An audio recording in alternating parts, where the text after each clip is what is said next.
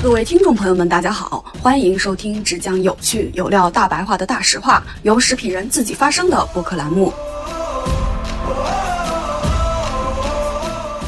我们现在是这么定义的：鲜啤呢，就是未经过杀菌的啤酒；瓶啤呢，大部分来说出出厂都是要经过杀菌的。自带被减五元。但是纯生这个工艺绝对是啤酒工业上的一个。璀璨之星，精酿这个事情本身就比较的，像原来他们的话讲叫比较摇滚。这个精酿啤酒实际上是给了我们一个机会和一个赛道，让我们可以用更小的成本和更大的机会吧，去实现我们的一些小的高大上的、很优质的这些设备，来去确保了精酿啤酒的品质，为我们这些小的这些酿酒师呢提供设备上的、提供工业上的保驾护航。吃烧烤的时候喝一点那种酸小麦。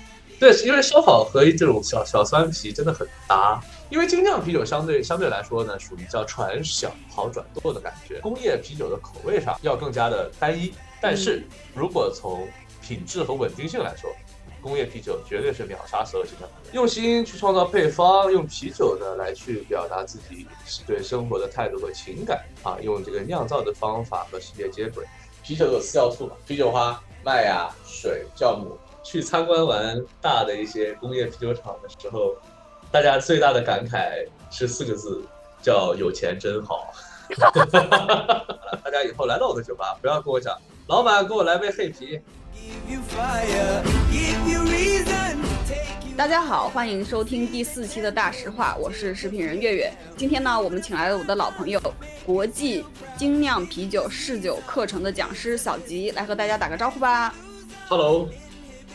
大家叫我小，我就是今天跟大家分享的试酒师课程讲师小吉。好，目前呢，因为小吉在温州搬砖盖酒厂，所以我们今天的节目是线上录制的。今天的节目中呢，我们会主要和大家去聊一聊精酿啤酒本身，为我们请他为我们分享一些啤酒的风味、风格、原料以及。怎么样去酿酒，包括后面我们怎么样去倒酒啊，包括一些餐食的搭配、礼仪文化等话题。喝酒这件事情真的有鄙视链吗？其实酿精酿啤酒就一定会比工业啤酒高级吗？其实这也就是我们今天想通过这次节目和大家分享的。其实酒是很容易遇到的，但是喝酒的人是很难的，尤其是喝酒的心情是更难的。其实呢，小吉是我唯一的酒友，也是我入门精酿的师傅。我当时认识他的时候，他在帮一间新的酒吧做开业的筹备和管理，当时他也在做自己的一个精酿品牌的一个筹备。小吉，帮我们介绍一下你和酒的一个经历吧。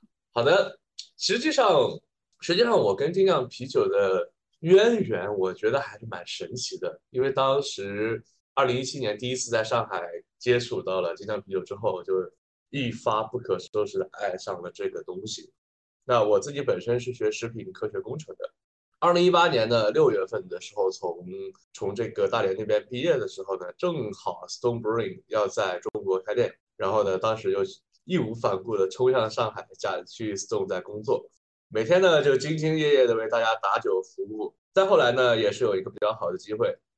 去美国，美国的 Stone 交流学习了一段时间，回来后呢，一直工作到一九年的六月，当时就决定还是应该在酿酒这一方面深入学习一下，于是呢，就去了芝加哥的 Civil Institute 学习他们的一个叫 Beer Brewer Master 的课程。这个课程不是这个这个学校很神奇，你们应该都听说过一个啤酒的牌子叫鹅岛啊，听过听过。上海好像还有他们旗舰店是吧？是的，上海还有一家他的店。鹅岛是一个地名，这个鹅岛上有两个东西，一个是 Goose Island Brewing，那 Goose Island Brewing 对面就是我这个学校 Civil Institute，所以他在芝加哥和在全美，包括在全世界的这个啤酒酿造这一块还是比较有话语权的。那回来之后不久呢，也是。义无算是比较义无反顾，然后创立了自己的一个精酿厂牌，叫千阳精酿。当时也是和三个志同道合的朋友，我们一起去努力这个事情。在一年半的时间里呢，呃，有好有坏，被疫情也反复的在折磨，但也不断的推出了推出了我们的一些新酒新品。直到二零二二年二月，也就是今年二月呢，我来到了温州这边。啊，在这个浙江厨工酿造，来去跟老板一起筹备筹备一个新的酒厂，啊，也就也可以说是目前整个浙江区域的第一家 whisky 蒸馏所，所以现在在做一些搬砖的事情。哦哦哦，好，涉及到酒，确实，我觉得小吉的经历是涉及到了这个行业的方方面面。看来我们今天的内容呢，也确实会干货满满。好的，既然我们是今天主要来分享一下精酿，刚才你也提到，就是说你创创立过自己的一个精酿啤酒品牌。那到底精酿是什么概念呢？什么叫精酿啤酒？精酿啤酒就是精心酿制。难道其他的啤酒都是粗心酿制的吗？这个精酿啤酒它有明确的概念吗？还是就是一个模糊的？其实这个词啊，我觉得是一个很千人千面的东西。精酿啤酒就是精心酿制，这话说的也没有什么问题，因为精酿这个事情本身就比较的，像原来他们的话讲叫比较摇滚这个事情。一般来说比较公认的可能是当时。高大师写了本书，南京的高大师啊，写了本书叫《喝自己酿的啤酒》嘛。嗯，那他的翻他他是把翻译 craft beer 翻译成叫精酿啤酒这个事情。但其实这个词在美国呢，在美国对于 craft beer 的定义是属于叫小批量的手工啤酒。但是我认为这个说法其实可能也不尽完美吧，因为对于啤酒酿酒师来说呢，其实精酿啤酒就是一个很梦想化的词语。它确实代表着我们对于这个以这一这一个酒精饮料这个啤酒的热爱与精心和付出。那用心去创造配方，用啤酒呢来去表达自己对生活的态度和情感啊，用这个酿造的方法和世界接轨。这就像我之前我之前很认同的一些观点是，厨师就应该用料理来表达，那酿酒师自然就应该用酒来表达。就我觉得。我们酿酿酒师和精酿啤酒之间的一个联系，那现在其实可以去有这样的一个定义：精酿啤酒实际上是更容易让你与酿酒师对话。嗯，这样。嗯，哎，这个有点像咖啡哦。现在很多咖啡师也在做自己的咖啡品牌，他们自己去选豆子、烘豆子，然后去做一个加工的方式，其实有点像的。其实精酿啤酒行业还真的会比较像咖啡，因为它，因为咖啡是咖啡是这样的，它。原材料包括那个豆豆子原材料种植什么的，其实大部分的咖啡师、烘豆师他都是不参与的。嗯，那对于啤酒酿酒师也是一样的，绝大多数酿酒师也不会去种麦芽，也不会去种啤酒花。但是这个后面我会给大家分享一下啤酒到底由什么原料构成。嗯，那所以说大家都是属于叫做二道贩子。可能是有点这个味道。我觉得就是基于一些基础的原料，因为呃种麦子、种那个呃啤酒花这个事情，其实我觉得不是几个精酿啤酒师能做的。然后基于整个产业链的一个完善，然后去做自己的创意，表达自己的一个态度，我觉得是一件挺浪漫的事情。其实我觉得自己对于精酿是有一种盲区的，然后就就觉得好像精酿就等于贵。这些年来，其实精酿的一些新的品牌也多，其实。呃，除了像传统的几类，然后包括也有一些就是果味的啤酒。然后我的理解就是，好像就是说非常奇怪、特异的包装，加上昂贵的价格，然后一些花里胡哨的口味，感觉就是有点啤酒刺客的味道了。那就是说，精酿啤酒和贵这件事情，就是它是值得的吗？对于消费者来说，就是它有标准吗？你像我如果买牛奶，然后巴氏奶，它是有一个，那啤酒这个精酿有？实际上。精酿等于贵这个概念，它是一个相对的。你相对于传统工业啤酒来说，比如说你经常去喝雪花、百威、青岛，可能百威要十几块钱，呃，或者是雪花这种比较便宜的，可能就是几块钱一瓶。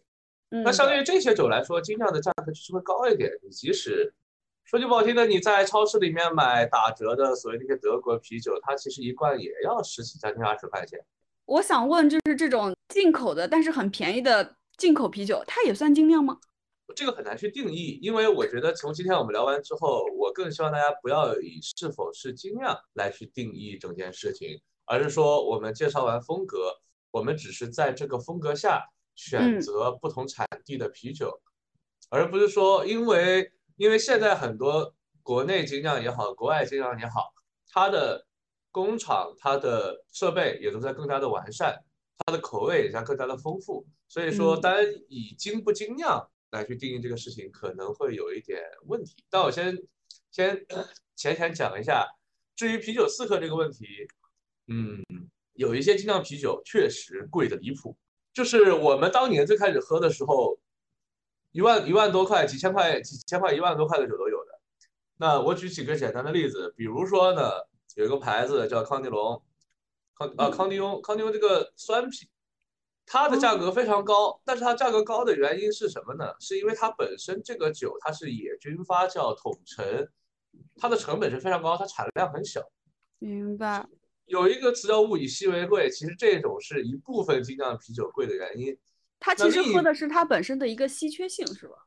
是呃，稀缺性加上它本身的工艺决定了它的产量比较低。我举这个一个简单的例子就是，为什么酱酱香型白酒也会很贵？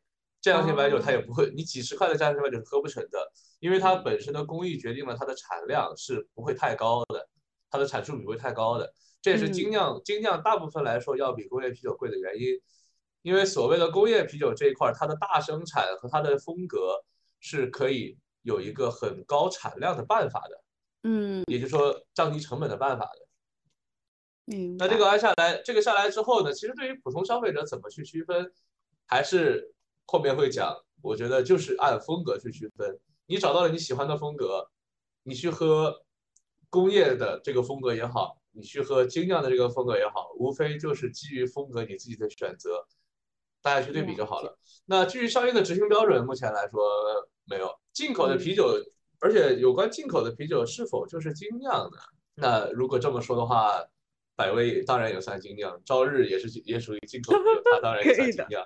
对，所以这个可能不太合适。那比利时啤酒就是否等于精酿？实际上我不置可否，但是比利时。比利时那边确实还好，它的因为它存在这个事情我不太好讲啊。比利时那边实际上大部分也都属于偏工业化的酒厂，但是呢，它酿造的风格呢又不是那种很传统的拉格，它不会酿造特别多的那种拉格风格。比利时啤酒还是以艾尔为主，或者以以艾尔为主，所以说可能可能算它的风格上可能没有那么的工业吧。是这么觉得，哎，如果是讲修道院系列的话，其实应该是算很多很多，绝大多数人对于精酿啤酒的最开始的认知，都是从比利时修道院开始的。大家会觉得，哦，比利时啤酒就 OK，它是一个很精酿的东西。好，那希望我们今天通过今天接下来的课程呢，大家都能够选到一款适合自己的一个啤酒，然后和自己会开起来喝起来会开心嘛。毕竟我觉得喝酒还是一件需要开心的事情。是。好，那就是其实呢，如果今天我们更多的会讲的是什么是精酿，如果大家想了解更多关于精酿的一个发展史，以及如何去做一个精酿啤酒的品牌以及商业的分享的话，我们小宇宙平台的播客备忘录有一档很好的节目。的话，那我们接下来就正式的进入今天的一个课程的分享吧。其实录节目前，我跟那个小吉也聊过具体的内容，就是想聊啤酒，但是并没有什么很明确的方向。正好那天呢，我是一个很机缘的巧合，听了一个隔壁台的一个节目，叫《基金乐道》，他们出了一个节目，叫《这是一期价值三千元的一个健康》。眼睛的课程，然后还有同系列的其他课程，我当时就想到你这个侍酒师培训讲师的这个身份，然后当时啊就软磨硬泡嘛，就想希望你来把通过我们播客的话跟大家聊一聊这门课程，然后做一些分享，然后就是聊聊喝啤酒这门我觉得是有点偏技术性的吧。同时呢，这门课程也是价值两千三百八十块的，所以我们这次在这里呢就再次感谢小吉为我们带来这次分享。这个得加钱，好，没有没有，哎，嗯，那其实关于嗜酒这个词，就是我最开始其实也是认识的时候也想的话，就是嗜酒不是红酒吗？难道啤酒还需要试吗？所以我觉得那个小吉先帮我们来聊聊，就是你课程和相关的一个认证的体系吧。这个没有问题。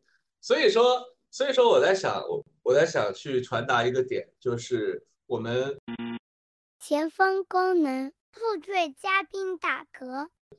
日常来说，我做这种 system 这个培训啊，其实更多的更多的内容是让大家了解啤酒，或者说知道怎么去处理我们所谓的生啤系统在日常工作中的一个维护，还有包括给客人服务的一个流程，让大家更好的去拥有一杯好的啤酒。它主要是一个服务性的东西。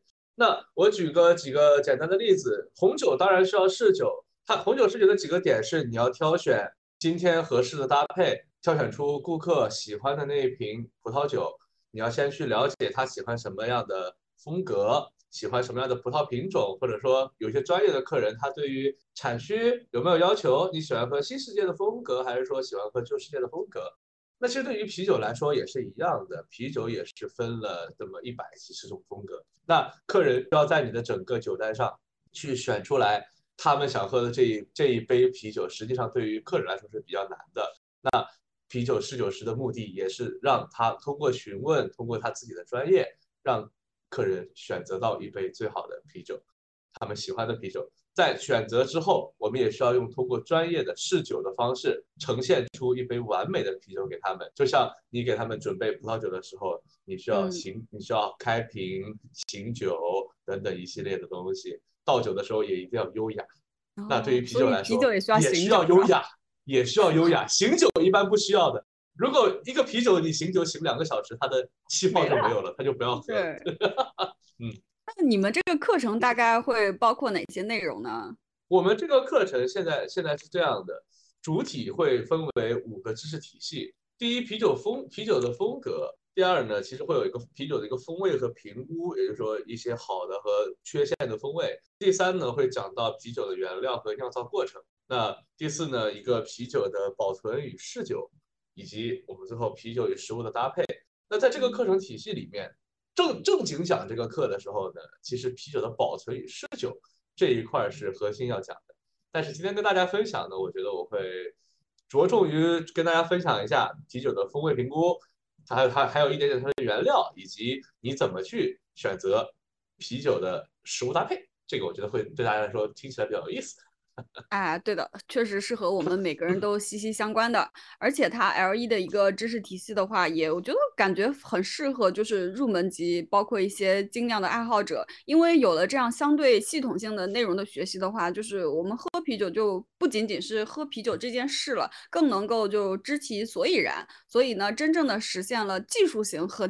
啤酒这件事情，因为小吉本身在酿酒这件事情上也是有很多切身的体会嘛，所以我觉得今天的故事啊，包括一些内容，应该是挺丰富的。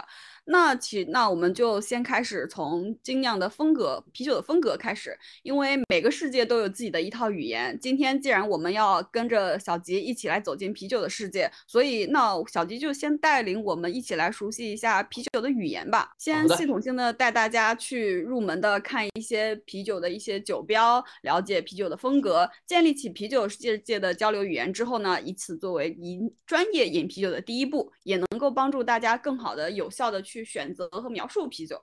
说到酒标，说到说到酒标这个事情，我觉得首先要跟大家去讲一个很关键的点，因为很多人会讲一个问题：精酿啤酒上头快，容易喝醉。啊，对对对对对，很多人会讲这个事情。他第一次喝就喝不大。一定要学会去看这个酒标，酒标上有一个词语叫做 ABV。那所谓展开说一下什么叫 ABV？英文英文就叫 Alcohol by Value，就是一个酒精占的酒精占你整体的一个比例，它是用百分号来表示的。这个这个词这个标志在工业啤酒也好，精酿啤酒也好，任何啤酒也罢，它都会有一个明显的标识。那一般来说，我们说一般来说，绝大多数精酿啤酒这个 A B V 会在百分之五以上。那工业啤酒呢？大部分的工业啤酒都是集中在三左右，那像我们日常说的，可能比较容易上头的，什么沈阳老雪呀，什么夺命大乌苏啊，他们实际上也就集中在四点几度，最多也就到五度的情况。但是，但是我喝过的精酿有的是八甚至十几。是的，精酿啤酒现在甚至我记得天，我记得有到十六十六度的，当然还有一些，比如说呃。这个也是被很多人拿来津津乐道的一个酒，叫什么蛇毒啊？这个酒，它它的工艺是蒸馏工艺，它是冰馏工艺，冰馏工艺或者是一些新的蛇毒，它是自己直接添加了食用酒精，所以会达到六十几度。这个东西我们就抛开不了，这个东西实在是建议别喝啊！希望蛇毒的那个进口商不要打我，但是建议别喝。好的。OK，那那另一个来说的话，所以我们看酒标，第一个要看的是什么？就是它的 ABV。那我再普及一下，其实大部分的葡萄酒会集中在可能十三到十五度这样之间，所以说你根据这个来去判断你应该喝多少精酿啤酒。因为我举个简单的例子，你喝一杯 IPA 类的啤酒，它的酒精度是八度，你喝了一个大杯四百七十三毫升，实际上你酒精的摄入量已经等于你喝了大概二两白酒的感觉。感觉差不多啊，所以说大家一定要去理性的判断自己的酒量，别说我可以采箱喝一箱大绿棒子，但是我喝精酿怎么一喝就醉，是不是这个酒有什么问题？不是的，你只要看好它的酒精量就可以了。那另一个角度来讲，其实其实精酿啤酒跟香槟有共同之处，它都有很强的气泡感，而这种。气泡感会加速酒精在血液里的循环，所以喝起来上头会比较快。那这里这里就是浅浅浅的聊一下，我们除了看这个酒精度之外呢，大部分的酒标上还会有一个写叫原麦汁浓度。原麦汁浓度呢，你可以理解为它发酵之前有多少的糖分。哦，因为它是一个发酵的底物。对。那你可我们可以简单的去讲，就是原麦汁浓度越高，理论上来讲，这个啤酒的味道会更加的香醇，因为它的整个麦芽香气会更加充足一点。理论上啊，我们简单的来讲，实际上在发酵的过程中，这个东西有很大的变化的。嗯，那另一个来讲呢，呃，我们我们还是说什么？我们为什么要给啤酒去定义风格？为什么要有这种啤酒的语言？是因为我们可以用这一套语言给一个啤酒快速的打标签，也是便于大家能够快速的描述啤酒。比如说，今天我跟你聊，我跟你聊，我今天老板，我今天需要点一杯金黄色的，酒精度在六到八度之间的，呃，可能这个色泽，呃，sorry，这个这个原麦汁浓度可能也放到个十六到十七。然后怎么了巴拉巴拉一系列的泡沫要洁白丰富的啤酒，那我不如直接告诉 OK 老板给我来一杯 IPA。哦，就像你去描述狗一样，老板，呃，你这个狗好可爱，是金毛吗？是泰迪吗？是柴犬吗？而不是去描述，哇，你这一只金黄色的，长着两个耳朵、两两个耳朵、两个眼睛、一个鼻子的狗，真的好可爱啊！哦，了解，可以的，就是这样的一个定义的方式。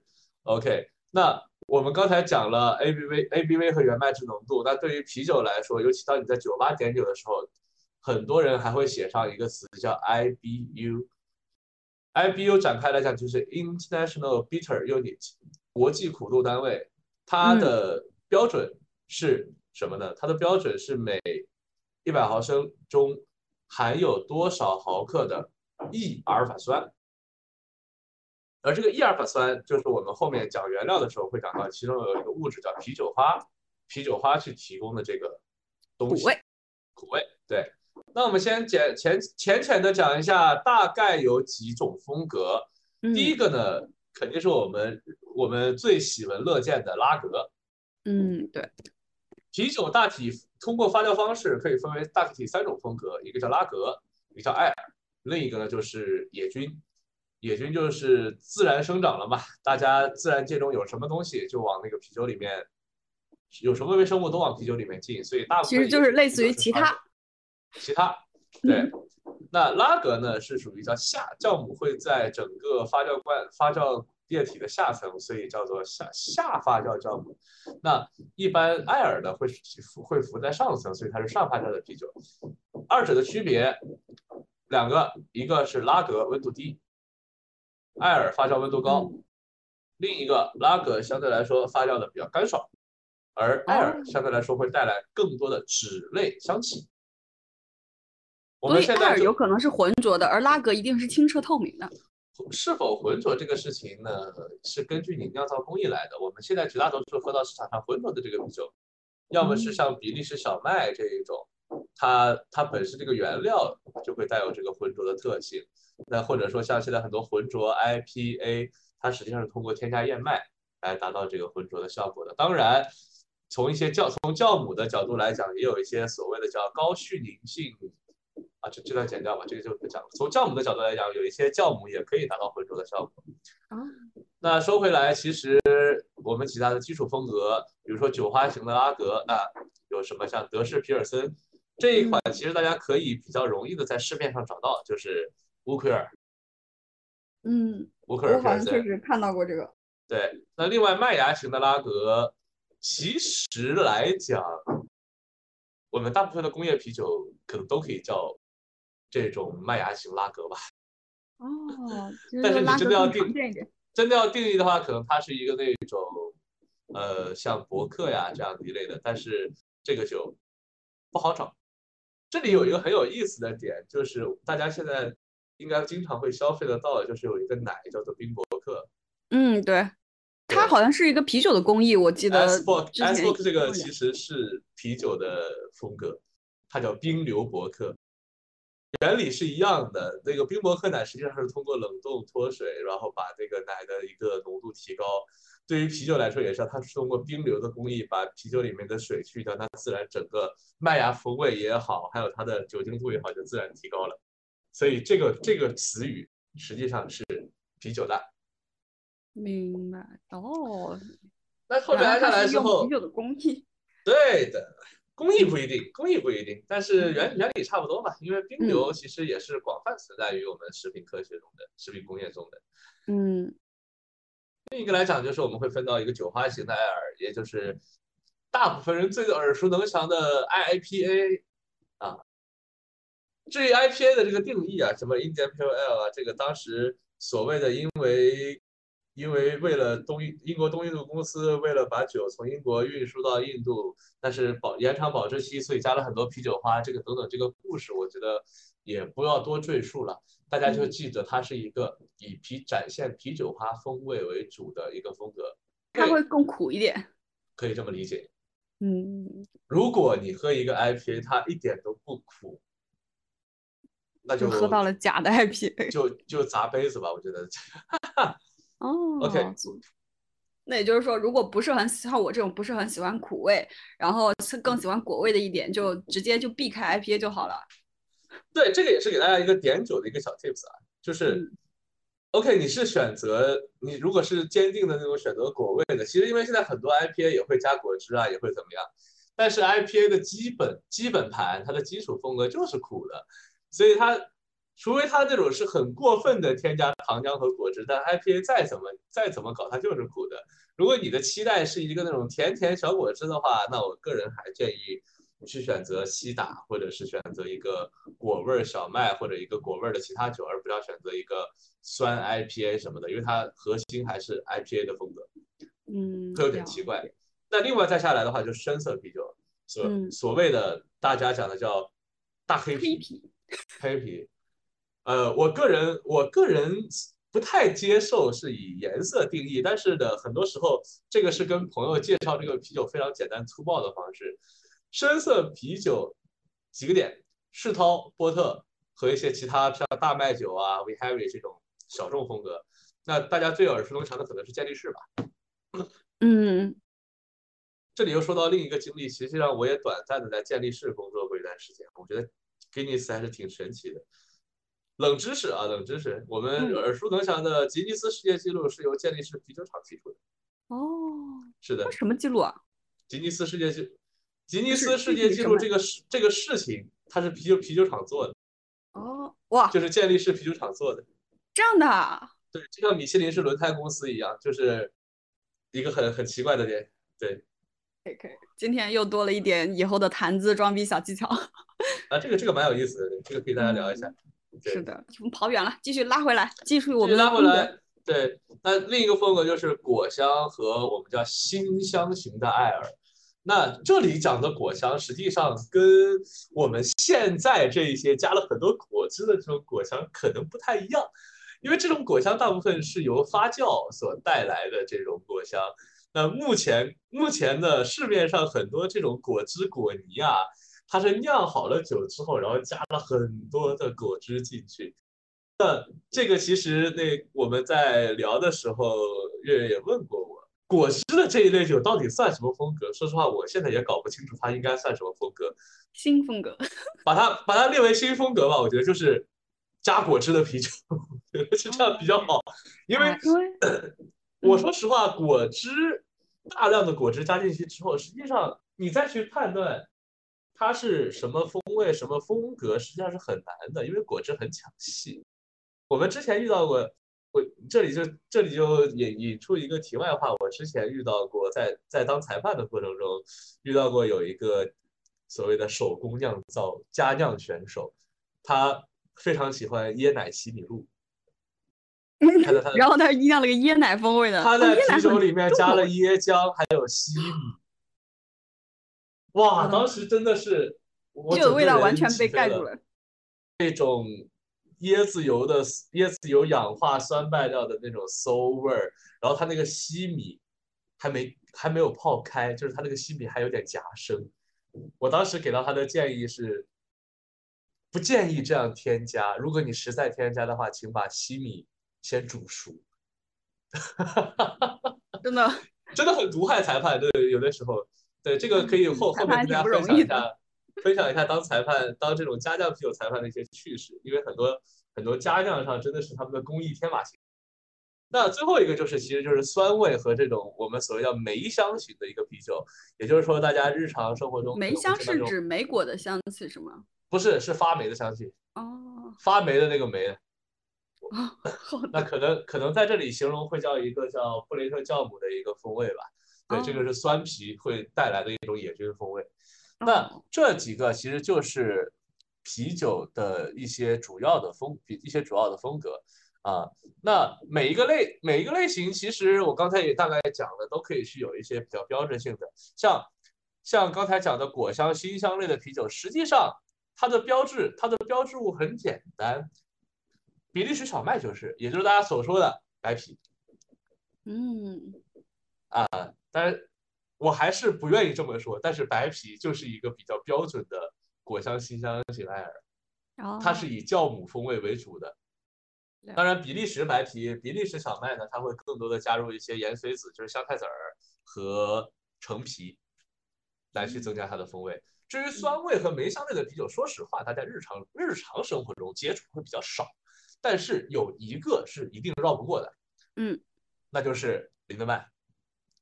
林德曼，林德曼桃子也好，林德曼什么也罢，它虽然它它是一个产量非常大的一个酒厂，但你也不得不承认，林德曼的水果蓝比克，我觉得可以算是大家日常生活中接触到的比较好喝的酸味和梅香类的啤酒，真的不错。林德曼的桃子，还有那个苹果，还有那个莓果，是有，反正我真超爱，尤其是那个桃子，我喝过差不多有六七种的桃子味的啤酒，然后林德曼的我觉得是无法超越的，因为有些它酿出来会有烂桃子的味道，林德，曼真的很不容易。那与之相对的，我要说回说回去果香这一块儿，大家还一定喝过一个酒叫福利草莓。嗯，还 有就是我这种小白会喝到的，这个酒它很好喝，我说实话，但是福利是的草莓本身的生产工艺是这样，它是自己，它是买了这些，呃，比传统的比利时小麦之后，然后往里面加浓缩果汁和糖浆。嗯我个人不太赞同这么去搞，但虽然它很好它喝，有在发酵前加，也有在发酵后加了。都有的，都有的。嗯但是像福利草莓这种属于在发酵后加的，不然它不嗯可能保持那么，就它不会保持那么好发酵前加的话，很容易经过发酵变成了馊了的味道。植物对说实话发话酵是经常会有这个问题。是的，因为这个也涉及到酵母种类的问题。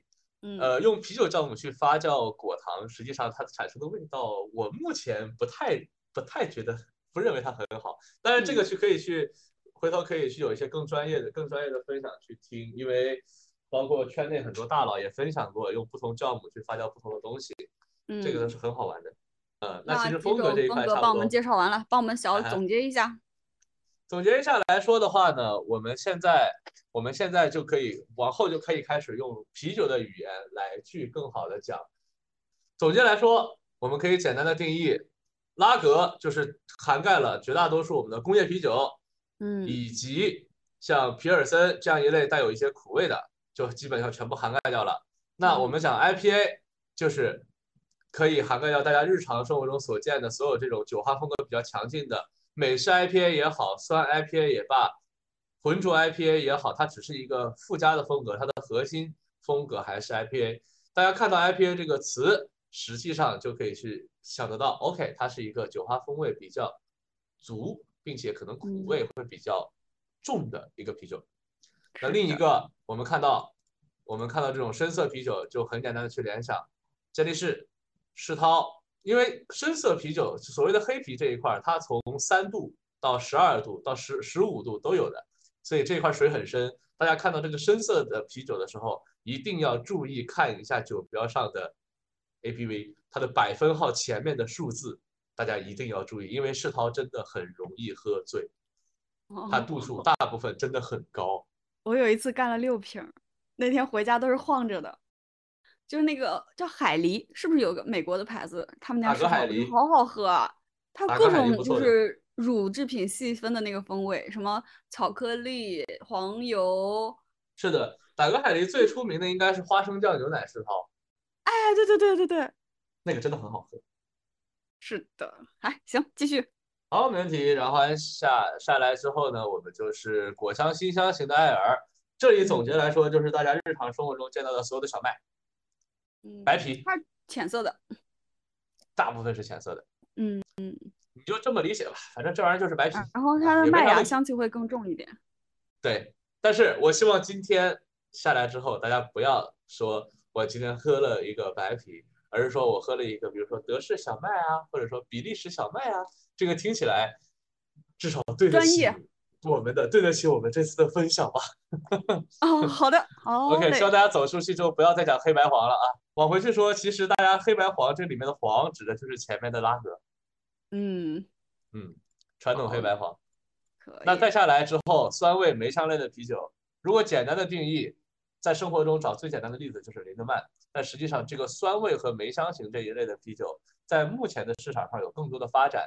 其实很多精酿的酿酒师也会去往这个方向去冲，因为这个其实可以想象的空间会更广一点，它风味很丰富的。明白。对。好呀。好，那我们大概这三种就帮大家介绍，我们统一建立了一个标准的一个啤酒世界的沟通语言。那其实，那我们接下来的话，就请小吉结合自己酿酒的一个经历，帮我们来聊聊啤酒的原料和它的风味来源吧。因为刚才也聊了嘛，有苦味，啊，有什么酸啊、甜，甚至还有就是莓果类的味道。那这些味道都是怎么来的呢？好，肯德基呢，其实最近也推出了一款啤酒风味的气泡饮料，包括我们环球影城比较特别有名的黄油啤酒，其实都是用一些较为成熟的一些啤酒糖浆调制的饮品，加一些气泡水啊、果汁啊、水果啊、奶盖之类的。那所谓啤酒风味到底是一种什么样的风味呢？专业的一个酿酒师、侍酒师是如何来描述啤酒的风味呢？好，那接下来我们跟大家浅浅的聊一下这个啤酒原料和风味的东西。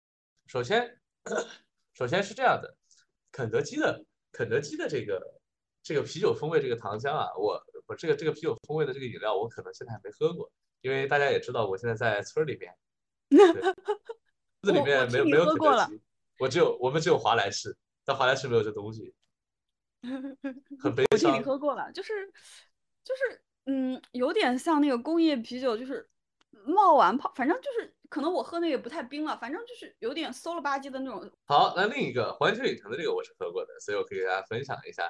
呃，至于是就是环球影城这个环环球啤酒啊，它实际上是源于这个《哈利波特》里面这个这个这样一个饮料。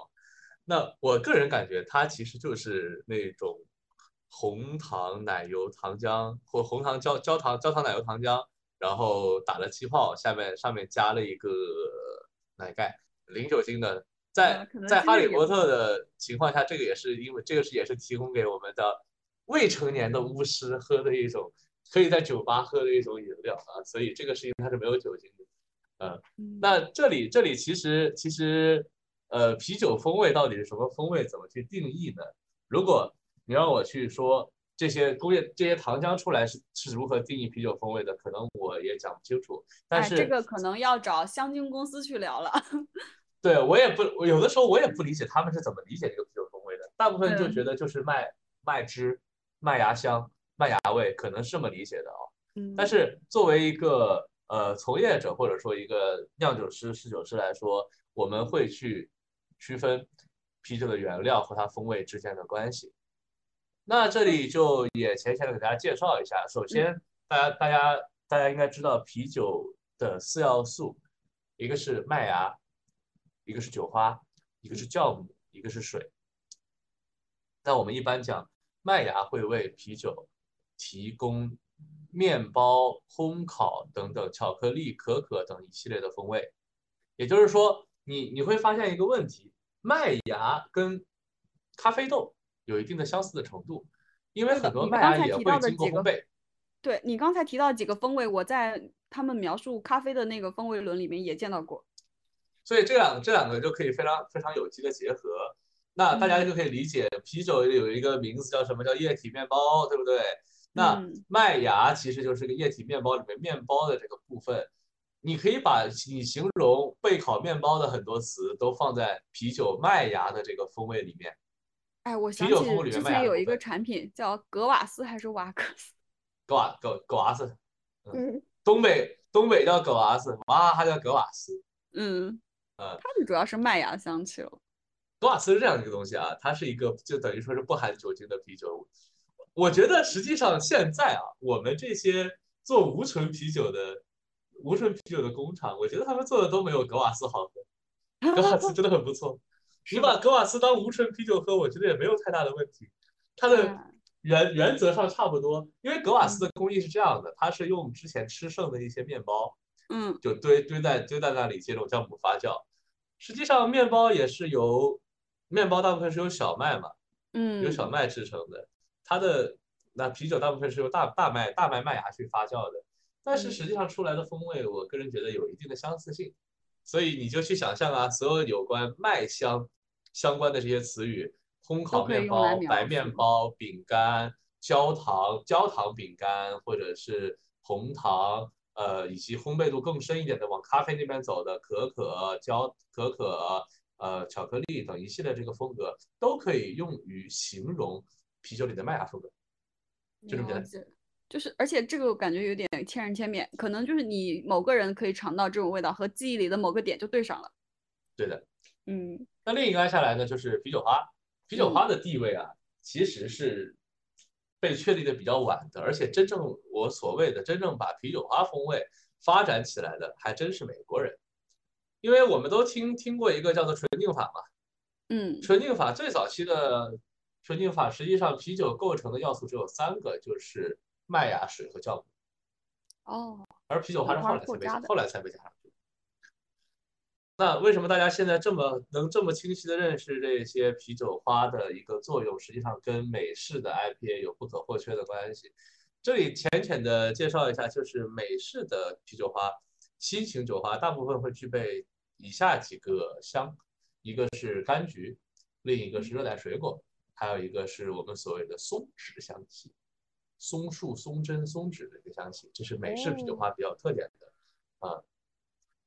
那其实这里也可以分享一下，我我之前用过一些比较有意思的酒花，就比较最有故事性的酒花应该叫萨兹酒花吧，它可能是大部分酿酒师也好和啤酒。消费者也好，它是一个最耳熟能详的，包括你酿造小麦啊，和做一些德式的皮尔森啊，一些传统的风格都会用到这种。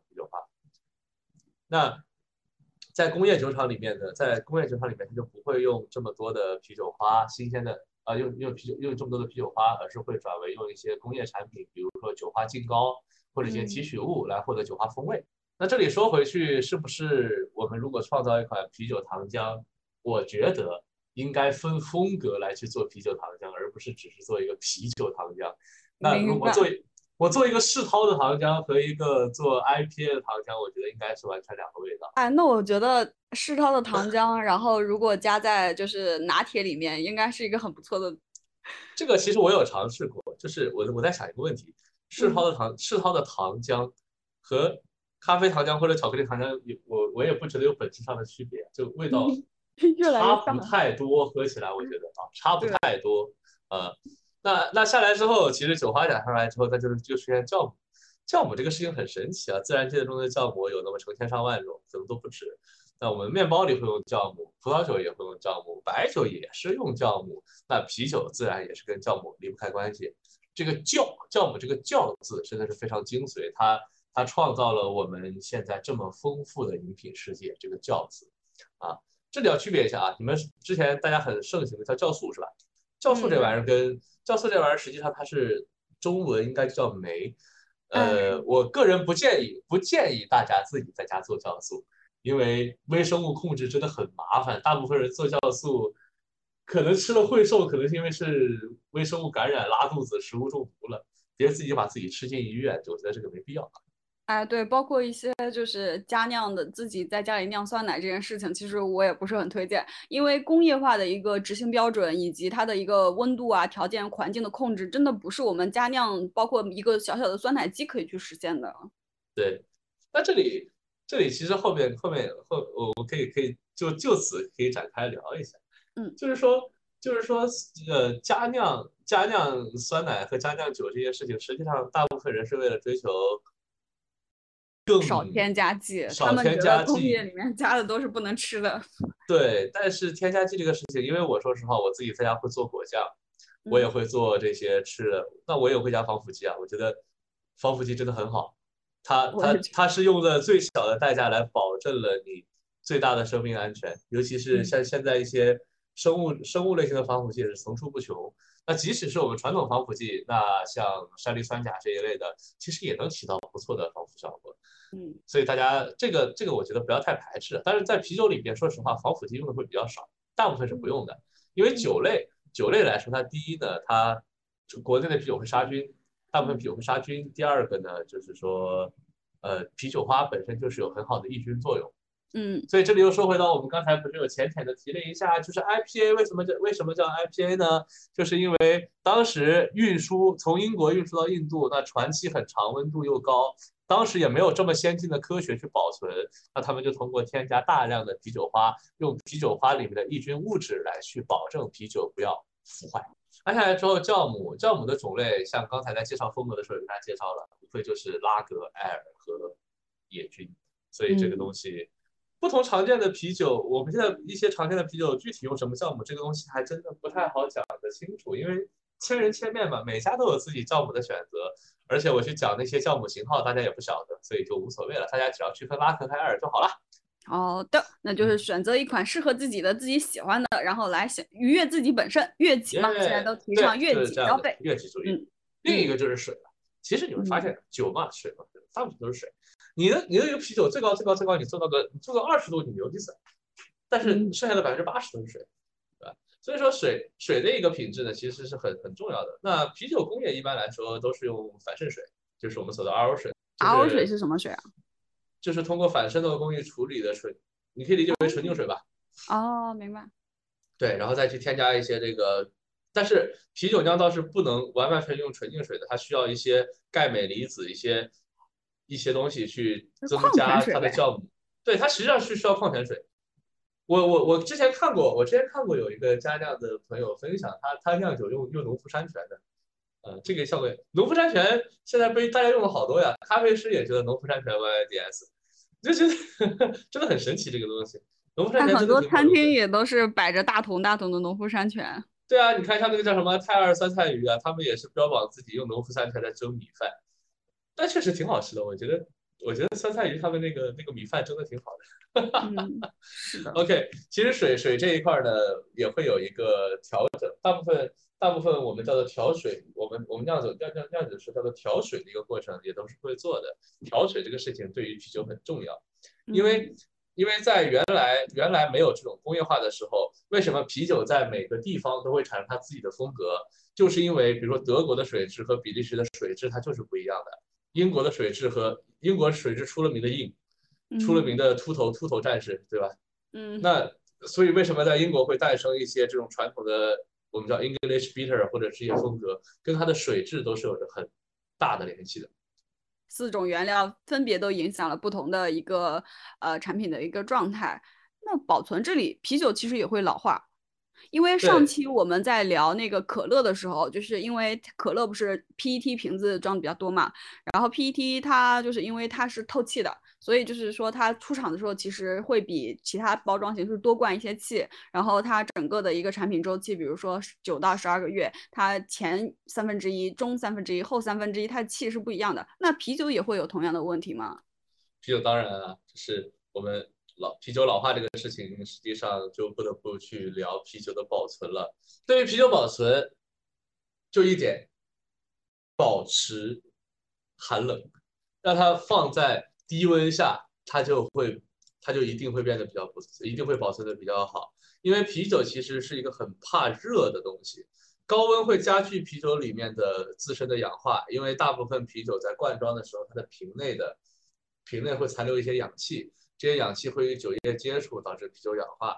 那另一个来讲呢，高温也会使啤酒加速的一个产生 aging 的一个味道，也就是说有纸板味。冰啤酒两个事情啊，两个事情，一个呢是本身呃啤酒里面大部分的不良风味啊，它在低温下不会散发出来，所以说冰啤酒会比较好喝。第二个来说，确实你长你一直保持在冷藏的条件下，这个啤酒它的老化和氧化的程度会比较低。哦，那看来就是家里有条件的可以给。家里面的啤酒也应该啊，是的，但这个又是一个另外的另外的一个一个点，就是很多很多酒其实你还是需要它有一定的氧化的。我比如说一些世涛，它在瓶中，比如说你放个一年两年，让它的风味逐渐成熟，因为氧化和老化的过程中呢，其实你整个风味风格会往蜂蜜、太妃糖或者是我们叫雪莉酒这样的一个风风味去发展。那这个东西我也不好说它是不好的。它也不一定是坏的，当然，对我们还是说根据风格来去区分。如果你是一个世涛大麦酒，你可以去往这个风格让它去发展；但如果你是一个清爽型的拉格，你把一个百威陈年十年去喝，我觉得也没有这个必要。那，啤酒其实也就是就是有点陈酿的这种概念，但是也没有太陈，要陈个一两年。陈了，但没完全陈。哦，有意思哦。我那或者这么说，大部分的工业啤酒厂，他们因为真真的很有钱，所以他们有很好的灌装设备，他们的灌装品质也会比较好。其实他们的产品相对于稳定和安全一点，虽然风味像不会像精酿那么丰富，但是其实它的稳定性啊和标准化其实是做的非常好的。呃，是这样的。那作为作为过期啤酒这个事情来说，我个人觉得，如果你是一个八度以上的啤酒，过期喝一喝，只要你别作死吧。如果 如果它如如果它出现了那种很明显的馊馊味儿啊，你还喝那就没必要。不会喝的。但大部分来说，啤酒过期一点点是问题不大的。嗯。尤其是酒精度在五度以上的，基本上过期一点，无非就是风味上会差。当然不是鼓励大家去喝过期酒啊，我们还是要尊重这个保质期的。不是喝陈酿啤酒。对，因为我们也自己做过一些实验，就是我们会把。自己的产品是留样，留可能甚至留十年，然后每年去对比。那你说这个过没过期？它肯定过期了，因为保质期我们自己也只是写一年而已。嗯啊，但是你说它能不能喝？喝下来没有问题。我我反正目前没没出事儿。等我哪天出事儿了，会再录一期节目，说大家不要喝过期啤酒的节目的。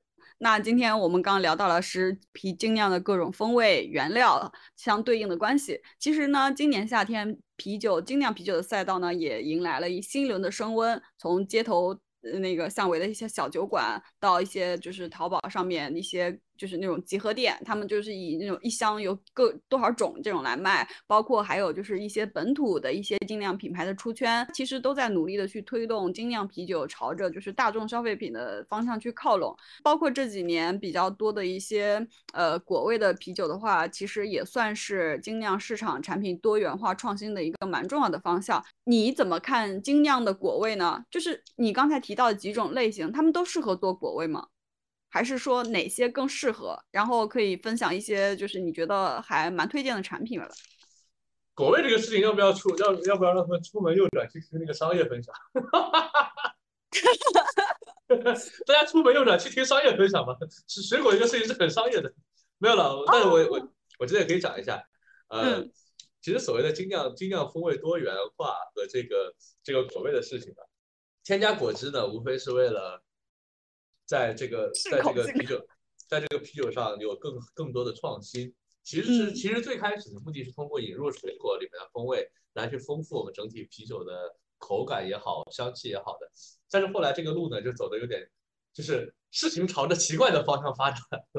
嗯，这个其实跟福利草莓这个产品，或者说福利系列还有荔枝啊、什么木瓜什么的有很大的关系。人们发现，你去精心的通过发酵也好，什么什么也罢，来去打造这样的一个果香，不如直接往里面加果汁和糖浆。明白。那样的话，其实消费者反而认知度更高一点，可哎我甚至能买单率更还押韵了高一点。我甚至还押韵了。嗯，对，就是说有一种简单粗暴的方式，能让你很快赚到，很快产出一个产品和很快赚到钱呢？为什么不呢？嗯我我是这样觉得，因为因为其实我我说实话，我自己也在做这这你当样的事情。时也做过呀？就是你知道有一个词叫真香吗？啊，明白，真香，嗯，真香对。最开始我也觉得这个事情很很很没意思，但是后来发现真香，所以我终究还是成为了自己讨讨厌的那个人吧。我自己，而且我自己说实话，我做到后面我的果汁加的很过分的。比如说我们有一款产品叫 POG，我们加了百香果的 NFC 青汁，加了 NFC 的番石榴汁以及橙汁，哦，如果我没记错的话，那个好像是你所有的酒里面你销量冠军。我最喜欢的。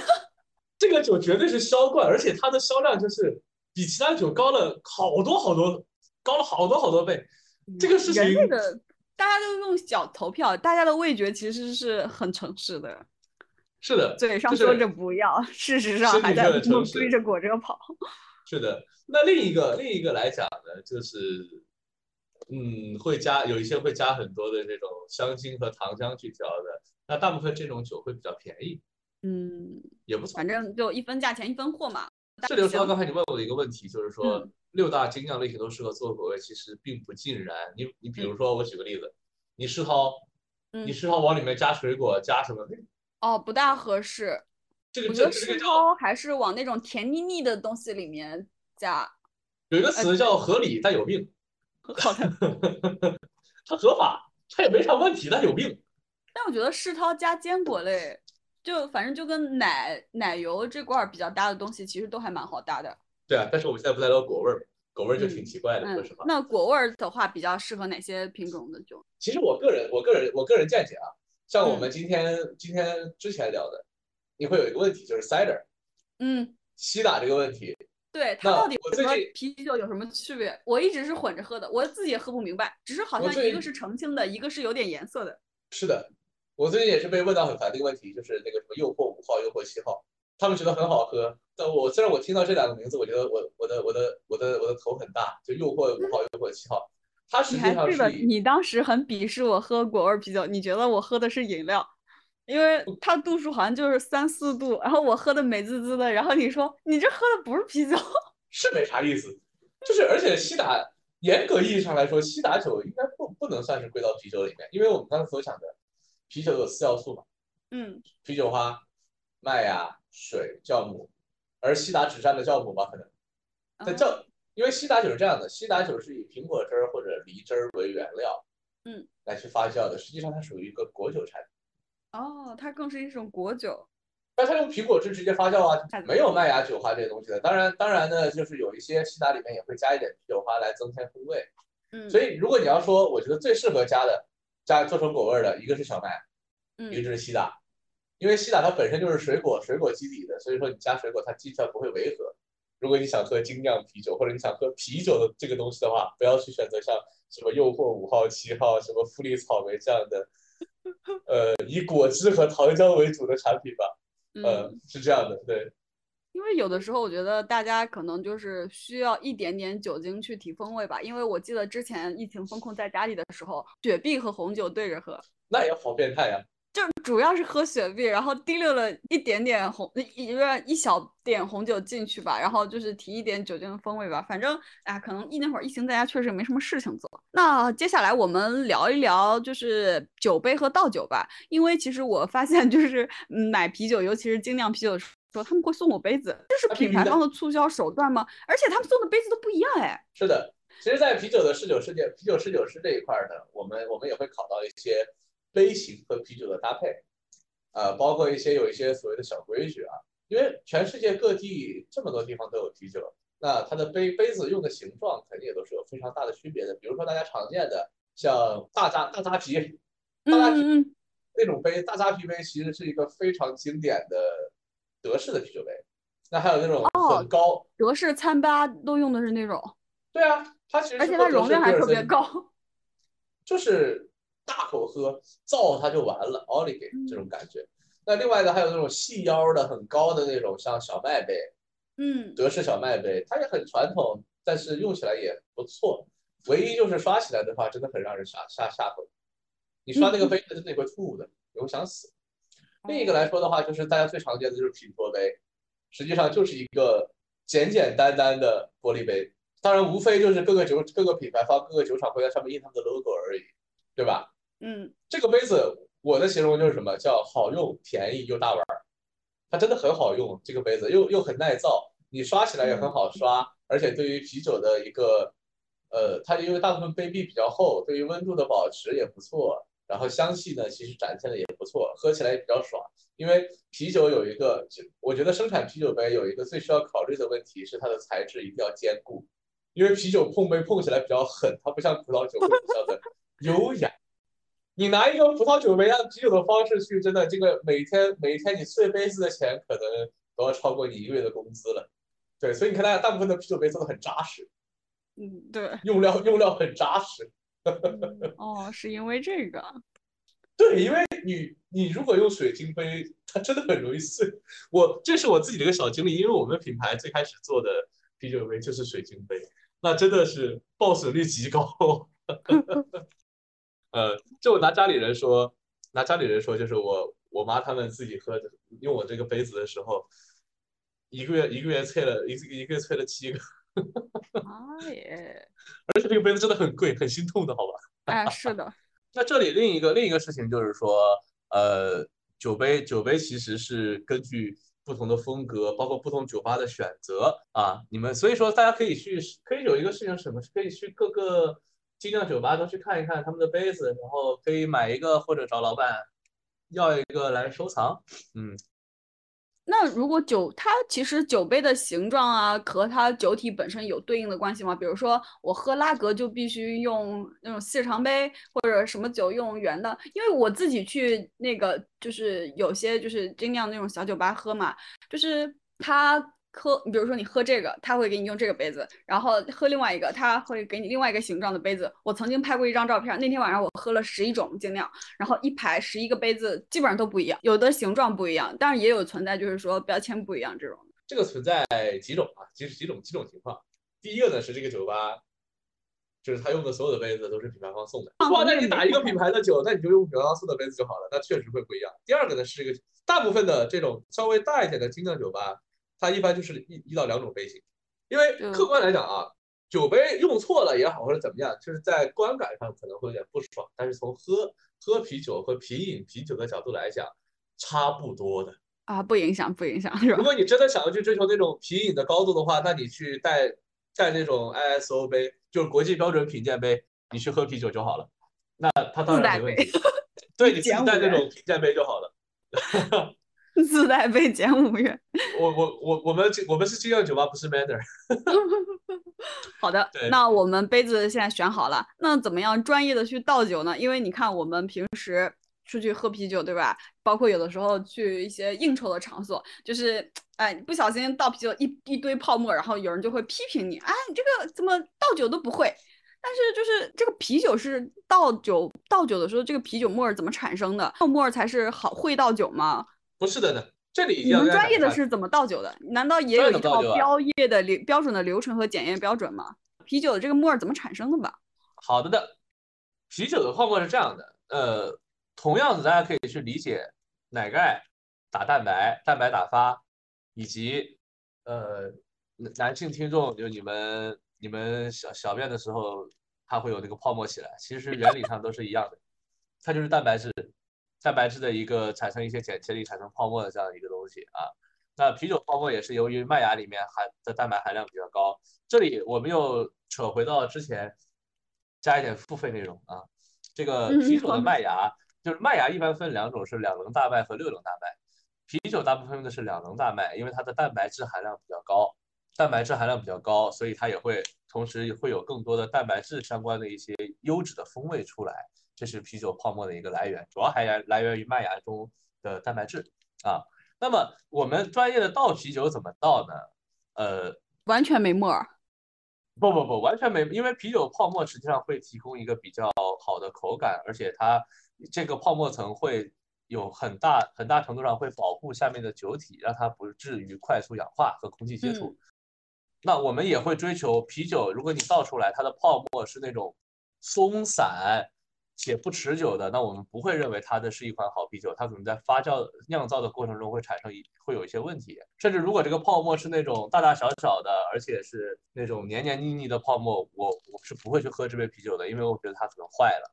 可以同可以，泡沫是洁白细腻的，是判断一个啤酒好的一个很大的标准。当然呢，如果你倒了一杯的泡全都是泡沫呢，这个也是稍微稍微有一点问题。我就能倒出来三分之二杯的泡沫，但也没事呢。大部分大部分来说就是开心的，讲叫杯壁下流嘛，对吧？你就是轻轻的四十五度倾斜你的酒杯，然后让让啤酒沿着沿着你的杯壁慢慢的流下去。这里我讲一个很很很很正常的、很很很有趣的一个事情，就是大家可以参考什么呢？就是你在。上厕所的时候，你对着你对着那个小便池的墙壁去去尿，就不会有泡沫。你直接 尿下去就会就会有很多泡沫出来。原理等同于，但是这个可能女女性听众不太好理解啊。这个我我我确实理解不了。对，你们没有这个经历。笑死我了。我刚才在犹豫这段要不要剪掉，现在觉得 必须要保留。OK，那那实际上就是就是什么呢？就是如果你如果你去呃直上直下的方式去倒啤酒的话，那它的这个冲击力会使啤酒里面的二氧化碳释放，释放了之后，它就会与蛋白质产生类似于这种剪切力，然后导致这个泡沫的出现，所以过多的泡沫。那另一个呢，其实。有一些啤酒的风格，它就是泡沫比较多的。嗯，比如说呢？小麦，因为小麦麦芽里面的蛋白质含量是要比大麦大麦其实要高很多的。哦。OK，那这里其实你们有一套检验标准吗？这个一般没有的呢。哦，就也无所谓。对，至少在市场上，好保留一点点啤酒泡沫，大家喝起来也比较好喝一点。对，在我们试酒的试酒的原则上来讲，我们是要留一指泡沫。一指就是一指头的厚度，一指头的厚度的大部分对于一些女生来说，我们可能你的两指厚度，但是对于因为这里前面没有介绍过，我本我本人是一个 XXL 号的选手，所以说哦，我想起来了，之前征集话题的时候，他们问我喝什么酒不胖，我说幸亏是播客，人家不知道你的体型。哦，那我暴露了，不好意思。化学老师说过一点，就是怎么样喝酒减肥，喝啤酒会增肥。喝白酒可以减肥，因为你喝大了会狂吐，然后三天吃不下饭你就瘦了。我觉得很有道理。对的，我觉得你老师说的很有道理，真的。是的。嗯啊，行，那我们想喝想减肥的喝白酒，然后想增肥或者想越级的，我们就可以喝啤酒。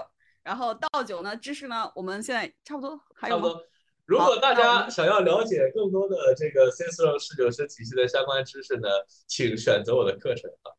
好，那我们之后呢也会把就是课程链接放到那个我们的 show notes 里面。如果大家确实有兴趣的话，就是可以去深入的了解一下，包括那个这个课程具体的一个体体系，我们也会分享一下。那接下来我们酒也选好了，也可以，这就都是在家自己喝酒。我们更多聊的是平皮。那其实我记得我之前，那我们现在就走出去，去外面喝点酒吧。然后就是我记得之前跟你聊过一个问题，就是同样的那个白熊。比利时的那个白熊啤酒，我记得当时喝瓶啤我就觉得很一般，虽然也是冰过的，但确实很一般，没有就是说觉得很好喝怎么样。但是有一次我在门店喝那个鲜啤的时候，我真的有被惊艳到。他们两个的酒体是完全一样吗？为什么他们的口感差异会这么大？能聊聊就是瓶啤和鲜啤的一个区别吗？一般来说是这样的，我们现在是这么定义的：鲜啤呢就是未经过杀菌的啤酒，瓶啤呢大部分来说出出厂都是要经过杀菌的，呃。有一些不同的酒厂，有一些酒厂可能它的瓶装和它的这个这个生啤的配方可能会有一些微调啊，但大体差不多。那鲜啤的保质期是不是也短一点？就像巴氏上来讲是的鲜牛奶和纯牛奶一样，是吧？理论上来讲是这样的，嗯因为生啤它毕竟未杀菌，而且所以大部分生啤是需要在冷藏的条件下去保存的嘛。这个跟你你的你的一些那个巴氏奶，你要放嗯你的，就这个就跟保酒乳的区别和鲜乳的区别。哎，对的，那平啤你就可以理解为它是保酒乳，因为我们讲一个很简单的道理，嗯你你一个啤酒也好，一个果汁也罢，你把它煮开了，冷下来再喝，和冷的时候新鲜的喝，那肯定是不一样的。哦，那没有人没法没没有人会喜欢喝煮过的果汁，对不对？啊，对，所以这个就是这个就是点。那这个也嗯是平皮和鲜皮一个核心的点。那这里就不得不提到一个什么？就是有一个叫纯生的东西，哦，听起来很 low，因为而且很便宜，但是纯生这个工艺绝对是啤酒工业上的一个璀璨之星吧。我我其实觉得这个工艺很好，它是整车间无菌负压，它可以在未经过巴沙的条件下依旧保持着瓶内无菌，所以它这个所谓的这个全国就这一条产线啊，那挺多的，大厂都有的。好的，好的你看大厂里面标，纯生、标纯生的都有，我原来也不理解，嗯后后来我理解了一下纯生这个这这个工艺和这个和这个具体的这个内容之后，我发现这个东西真的好牛逼啊！嗯，目前国内还没有精酿精酿品牌可以做得到这个，因为那个产线真的很贵，好几个亿。咦，啊，那确实是要这种大大大牌的公司才能投得起，嗯。是的，那其实我不知道听友里面有多少就是资深的一个精酿达人，因为我觉得可能也有一些跟我一样是属于是小白，因为你看你现在也不在上海了，对吧？我以前去呢点酒的话，基本上都是你点，因为你知道我的喜好，大概就我也那个什么嗯，然后假装那就是对于就是这些小白来讲的话，有什么点酒的一些小技巧吗？就显得就是我是熟客一样，不能被店家杀生啊。你看刚才也有听众就之前有反馈，我就第一次喝精酿，一下打了个就是水果味的，结果度数很高，一下子就一杯把人家给干懵了。这个是这样的，我们刚才不是有描述这个啤酒语言吗？嗯那你就可以开始用啤酒语言去跟店家去聊啦，如何去高逼格的点酒。干货干货。大部分的酒吧它都会有标号也好，它会把这个啤酒的一个名字和风格标出来，对不对？嗯，那你就你先深深沉的看上面的风格，比比如说你现在就想喝一个苦味比较重的，你看到 OK 写到 IPA 了，然后看它的名字，它比如说添加了添加了什么什么，有一些名字会写的比较露骨，就是它会写，比如说是个什么果味 IPA 或者是一个什么什么 IPA，那你就深沉了之后，直接跟老板讲，给我一杯五号小杯，谢谢，然后就坐下，然后开始就直接喝，不要去问任何什么，哎呀，来来个酸的，来个甜的，不要跟他去聊这个，就是一副你了然于胸，这个啤酒打出来会是什么风味的感觉，啊，哇，就一下子这个逼格提起来了。那当然啊，因为我遇到很多这个国内现在这些啤酒起名起的真的很怪的，看都看不懂。分享一个啊，嗯，芳菲尽桃花经典赛松，呃，克拉肯双倍浑浊。啊，最后这个我可能有点看懂了啊，黄皮榛子花绿茶酸艾尔，哎，这个我看懂了，前两个我真看不懂。不是你你你你你是 Q 到山山城精酿的，对，这挺多山城的酒吧？对的，因为我今天刚好在极客的时候翻到了，我觉得这都什么玩意儿？但是另外那个就比较好理解一点，就是咖啡、椰子、牛奶、世涛，这个对于我来说，我大概就是看到它名字，我能够想象到它的味道的。对，所以你想，第一个你是看到了世涛，所以它的嗯基本盘就定掉了。第二个呢，咖啡、牛奶、椰子增味进去，所以你大体有一个想象。那像什嗯么像克拉肯双倍浑浊这种呢，其实你会看它是双倍浑浊 IPA，所以它的基本基本盘就定掉了。你只要根据你脑海里想象的基本盘来去选择大风格。至于具体的风味，酿酒师如何去展现，各个厂牌都有它的各个厂牌各个酿酒师都有他的理解。我们喜欢精酿和去享受精酿，也就是享受他们这一份理解。就有所以点像我们只要跟开盲盒了，会有惊喜但是也有然当然风险。这就是精酿啤酒的魅力。嗯，啊，所以我们我们我们只要问问清楚，比如说有真的没标清楚的，比如说我这个酒就标了一个朝花夕拾，哪个鬼老二知道？但是我们比较熟，知道这个是这个是谁家的某某个某个酒啊。但是你就问老板这是什么风格？如果这个风格是你喜欢的，至于它怎么以试试增味、怎么添加，这就是你去自己需要探索的部分，也就是这个。事情乐趣的部分。是的，如果就是真的就是嗯抽到了一个自己超惊喜、超喜欢的一个，真的我觉得还是一件蛮幸运的事情。对，其实就是这样，其实就是这样的，就是说你一定要在一个大风格下来去满足自己额外的期待，而不是说你期待着一个水果小甜甜，而你点了一杯果香 IPA，但实际上苦的不行，那就很悲伤了。哎，是的，就是你像我自己个人的喜好，就是我是就是世涛的忠实爱好者，但是同时我是没有办法去喜欢那个酸啤的。就是这样的，因为因为比如说你就是不喜欢喝酸的东西啊，那你嗯，日常生活中你吃饺子都不蘸醋的，哎，是的，我虽然山西人，但我吃饺子确实不蘸醋。我也不蘸醋，要蘸蒜酱，好不好？对，所以大家嗯一定要建立在基础风格的基基础风格上，然后去选择自己的扩展扩展式的嗯东西。所以呢，这也是点点酒最大的一个逼格是熟客式的技巧，就是你只要了解清楚它的基础风格，然后去自由探索。在啤酒的世界，我们就用啤酒的语言去沟通，就是酒的的风格。对，所以说下次如果大家有幸啊，我现在没有酒吧，如果以后开酒吧了，大家以后来到我的酒吧，不要跟我讲，老板给我来杯黑啤，会 不会把人打出去？没有，不至于，顾客顾客都是上帝，我会 我会依旧满怀满满带微笑的给你一杯黑啤的。但是最好好的请大家告诉我，请给我一杯世涛，我要这个世涛，我要那个 IPA，或者我要这个小麦，哎，嗯，哪怕你就是嗯要工业啤酒，老板给我一瓶大拉格，那我也会很开心的。嗯，好嘞。那其实我们呃喝酒其实还有蛮多细节的，因为我之前去喝酒的时候，就是我那个是为了拍照，然后那个手会握到那个杯子的那个杯体本身，然后他们就跟我讲，哎，你不能这样摸的，你的手温度比较高，你会影响你喝酒的那个。就是难道喝酒也跟就是红酒一样，它会有怎么握杯子？难道还晃吗之类的吗？啤酒也有这些啊？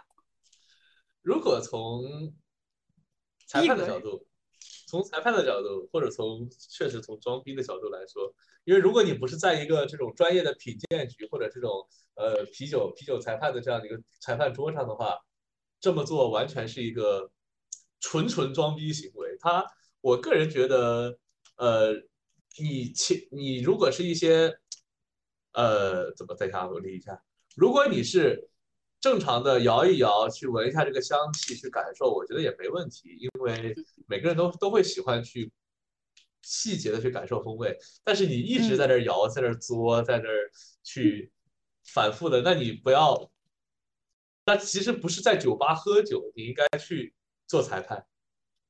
说怎么握杯子自己舒服就好，没有什么很那个的。因为这件事情之后呢，我去酒吧喝酒，我就很避免自己去碰到那个杯子，因为我怕别人看不起我，就是一看，哎，这个人是新手，就是我会有这种担心的。呃，这个说到这里啊，我最近也是，我包括我昨天晚上我喝多了，我也是喝了很多葡萄酒。葡萄酒杯，大家大家原则上来讲是应该拿着底下那个细的部分，然后优雅的摇一下，然后啊深吸一口，哇，好复杂的香气，然后喝进去，然后再这样嘬一下之后，然后再咽下去，去感受这个风味。但是我们我们即使喝很不错的葡萄酒，就是在你第一轮品过它的风味之后，当你真的想要喝酒的时候，拿着拿着它肚子的部分，啪啪就是碰，然后咔咔就是喝。实际上，啤酒来说，绝对不要一直摇啊喝呀、什么的。我觉得至少在酒吧不要这样，真的会让让人觉得指定有那个大病。至于温度这个问题，其实你手上那点温度对于啤酒一杯啤酒这个风味的影响有限吧，有限吧。但是你在酒吧喝酒的时候，请不要有这种社死行为，我觉得真的 很好的，好尬，的，好的，好真的。很尬。对，啊，看来以后就是怎么样舒服怎么来。嗯，那我们怎么样喝酒，怎么样握杯子也聊过了。你你只要开心，你可以用脚喝。对，嗯，可以。那其实就是我们啊，接下来就聊聊啤酒配什么好吃的吧。因为就是几年前那个韩剧嘛，啤酒配炸鸡，就成了就是基本的固定 CP 了。那其实这个是韩国的一种文化吗？其他国家的精酿他们有一些固定的这种搭配的餐食吗？比如说德国人喝啤酒配猪蹄儿，大猪肘子。其实这个事情是这样的，啤酒啤酒，我觉得它是配餐性最好的一种酒。那我比如说你现在现在这些工业啤酒、这些拉格什么的，你大绿棒子小烧烤，我觉得完全没问题。啤酒配炸鸡，当然因为炸鸡又油又可能因为韩式的炸鸡它还会很甜，嗯，它有甜辣酱口味的，辣油甜。那你配一杯清爽的，带一点点麦芽香气和啤酒花苦味的这种碳酸类的气泡饮品，也就是啤酒，那自然很搭，因为它很解腻。那包括你去在国内去吃烧烤，哪怕你去吃一些高端西餐，它相对来说没有啤酒没有那么强的侵略性和那么强的大部分啤酒啊，没那么强的侵略性和那么强的风味，所以它可以比较百搭。但如果你真的从这个餐酒搭配的这个角度去展开讲的话，我们也是本着深色酒配一些深色的食，大概深色的食物，比如说你的一些。呃，牛排或者是猪肋排这样一些东西，你可以配一些这种，呃，黑啤，比如说健力士这种清爽的黑啤，或者配一点这种可以解腻的、带有酸酸清清酸口味的这种啤酒。那像德国一些传统搭配，比如说德式皮尔森配大猪肘子，特配烤猪肘，因为烤猪肘最大的特点是什么？咸、油、油。那对，那其实德式皮尔森它带一点点酒花苦味和这种碳酸感，它就是很解腻的一种喝法，嗯，很解腻的一种喝法。对，那如果我们在中国来说的话，我最近比较喜欢的一个搭配是吃烧烤的时候喝一点那种酸小麦。对，因为烧烤和这种小小酸啤真的很搭，真的很搭。就像你爱喝雪，在烧烤的时候喝雪碧，喝这种柠柠檬茶，喝酸梅汤。你就这么去理解它，它其实和酸梅汤的作用效果差不多的。吃火锅、吃烧烤的时候搞一点这种啤酒真的很舒服。那最后一块的话，其实因为提到酿酒嘛，其实现在有很多酿酒师都他们都会推自己的一个手工酿、加酿的这种概念。那其实对比工业啤就对于工业啤酒，他们会有一种就鄙视嘛，觉得呃就看不起他怎么怎么样。那你自己因为本身也是学食品工程出身的，就是你能聊聊自己怎么看这个酒吗？就是工业啤酒就有那么糟糕吗？因为我自己虽然不是很。了解这个细分的品类，但其实我认为，就是工业化的进步其实是可以带来很优秀的、稳定的产品的。包括你刚才提到了，就是纯生，对吧？其实减少了很多我们在手工产品中的很多非标准化和不确定性。那你能简单来聊聊，就是手工加酿以及就是工业啤酒的一个情况吗？呃，这个事情我是这么看的：工业、工业、工业不工业也好，精酿不精酿也罢，目前来说呢。可能都是叫做生意吧，因为打精酿啤酒确实可以把这个价格提得更有趣、更有趣一点。那所以说，绝大部分大厂现在也在打他们的精，打造他们的精酿产品线。嗯，消费升级。对，消费升级。其实现在这个精酿这个词呢，已经味味道已经是变成了一个就是像升级版啤酒的一个感觉，就像就像原来讲的，你是喝白酒。现在讲叫喝纯粮白酒，这样的一个感觉啊，所谓的精酿，可能现在我觉得是这样的味道。那至于至于这个工业瞧不起这个鄙视这个鄙视链工业也好，工啊不是这个鄙视链瞧不起工业啤酒，这个大部分来说是瞧不起工业啤酒的这种风味的单一，因为精酿啤酒相对相对来说呢，属于叫船小好转舵的感觉，你产量相对小，你一次可能只做十吨二十吨。你可以去有更大的空间去发挥自己和调整你这个酿造的配方和方向，比如说你添加这种果汁和添加那种果汁，用一个新的酵母或者用一个新的啤酒花，它是可以调整的。而工业啤酒往往设备和产量都比较大，可能做一批就是上千吨，做一批就上千吨，它的试错成本就非常高啊。这虽然说我们我我们也讲，我们可能就是工业啤酒厂它属于这个叫船大掉头难的一个形容，所以它相对来说会保守和稳定。当然，我们现在所有的工业工业大厂，他们也在不断的去做小试中试，可能他们也做几吨、十几吨的。只不过，如果你要让这个酒出现在大众视野里面，这个工业啤酒出现在大众视野里面，那它确实是需要很多很长的时间去稳定这个配方，来去满足它大生产的一个需求，包括生产的时候也要有诸多的一个呃，从小设小设备到大设备上的一个。呃，改变和调整，所以说，呃，我觉得，如果是有这种所谓鄙视链的说法的话，确实，工业啤酒的口味上要更加的单一。但是如果从品质和稳定性来说，工业啤酒绝对是秒杀所有精酿啤酒。啊，就像你刚才提到的，就是青岛纯生，它一个就是单罐的一个装车间，就可能是国内几十家精酿品牌加起来都达不到的一个成本。这里不得不说，就是很多精酿人。去参观完大的一些工业啤酒厂的时候，大家最大的感慨是四个字，叫有钱真好。因为他们的设备真的很牛批。哎，对的，因为之前其实我们讲牛奶的时候，就是他们跟我们问过一个问题，他说：“你觉得巨头是不是在给整个行业拖后腿？”因为他们总觉得就是说巨头的产品创新力不足。但其实对于我来讲的话，其实我觉得真正的创新反而是巨头去推动的，因为只有他们有这个实力。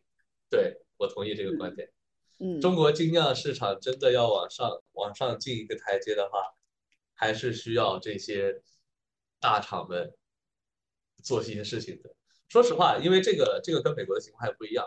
中国目前的市场，我觉得可能光靠精酿人们去坚持做小事情是打不起来的。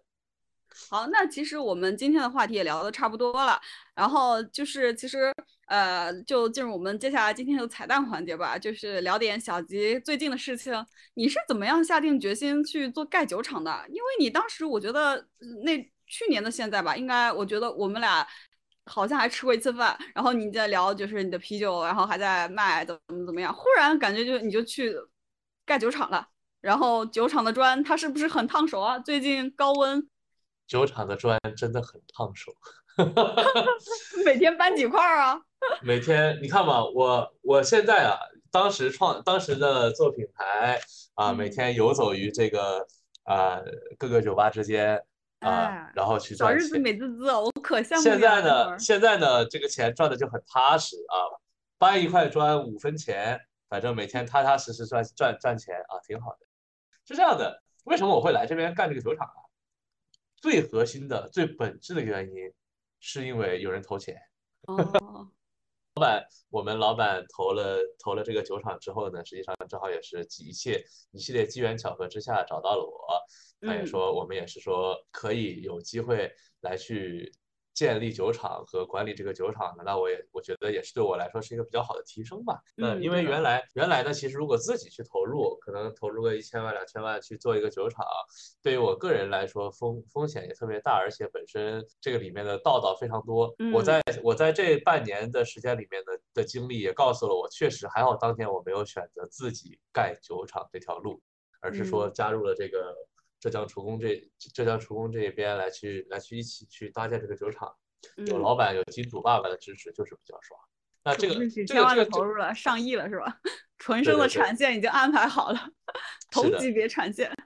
那这边更多来说的话呢，同时也是对于我自己的观点这种转变，因为啤酒本质上来说，它需要从商业角度来讲，它需要一个量要很大，消费速度要很快。哎，它很快消。对的，因为它本身保质期也有有关键，就是其实今年我我光因为保质期问题，因为上海疫情嘛，保质期问题过期的酒的损失都很大，真的非常大。那也也也这个也是成为了压倒骆驼压倒骆骆驼的最后一根钢筋，它都不是稻草现在已经完全到了倒了是吗？我本来还想还在做还在做啊，还本来这个澄清一下啊，千阳精酿没有倒闭，马上还会出新产品啊。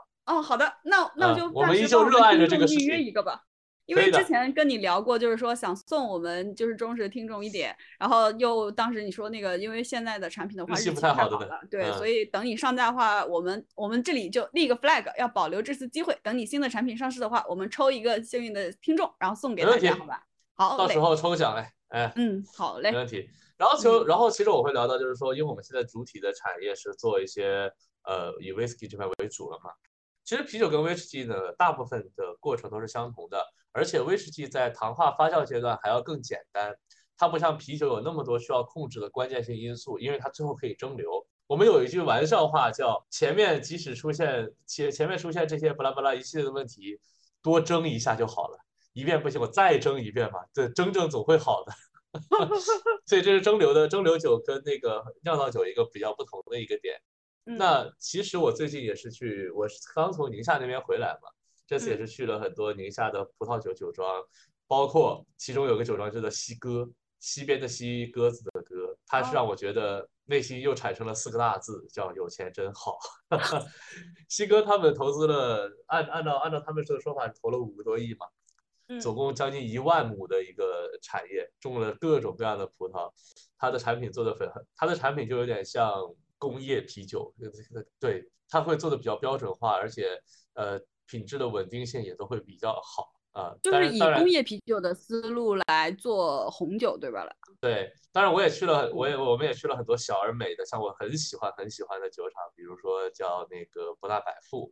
它是属于，它是采用一个生物啤红酒里面的生物动力法的一个方式去去做这个酒了嘛？它很天然，很自然，它的葡它的葡萄也很棒，也很也很所谓的也很有灵气。嗯也很有灵气，他很小小小的小小的一间酿酒师也非常有意思，老板也非常有追求和梦想，他出来的酒的品质也非常不错，而且他每每一年的酒，每一每一批的酒都会有它的独特的风味和它的特点，这这是我觉得他们所追求的东西，那这可能也是我们追求精酿啤酒的东西，我们想在这里面获得更多的小而美的美好，而不是说去盲目的去。不是，而不是说去被动的等工业酒厂的革新。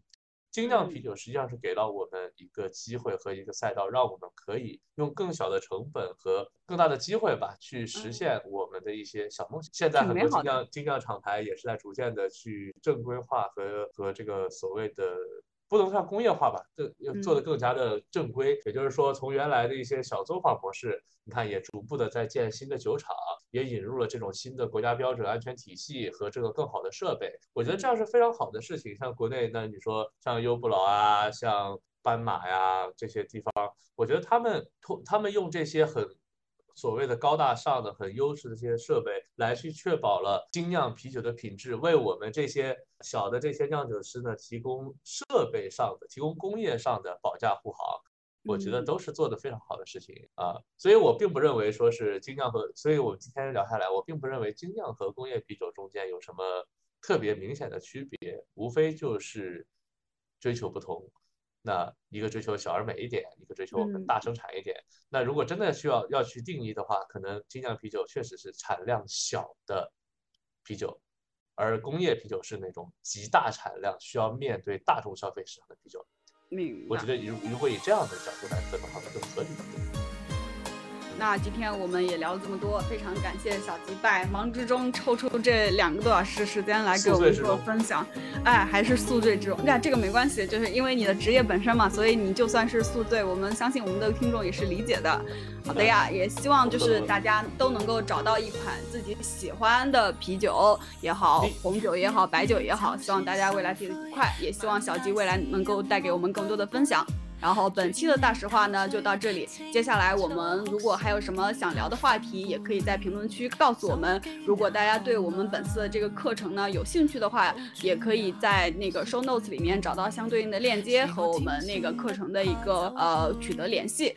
好的，那我们就到这里，拜拜。好，拜拜。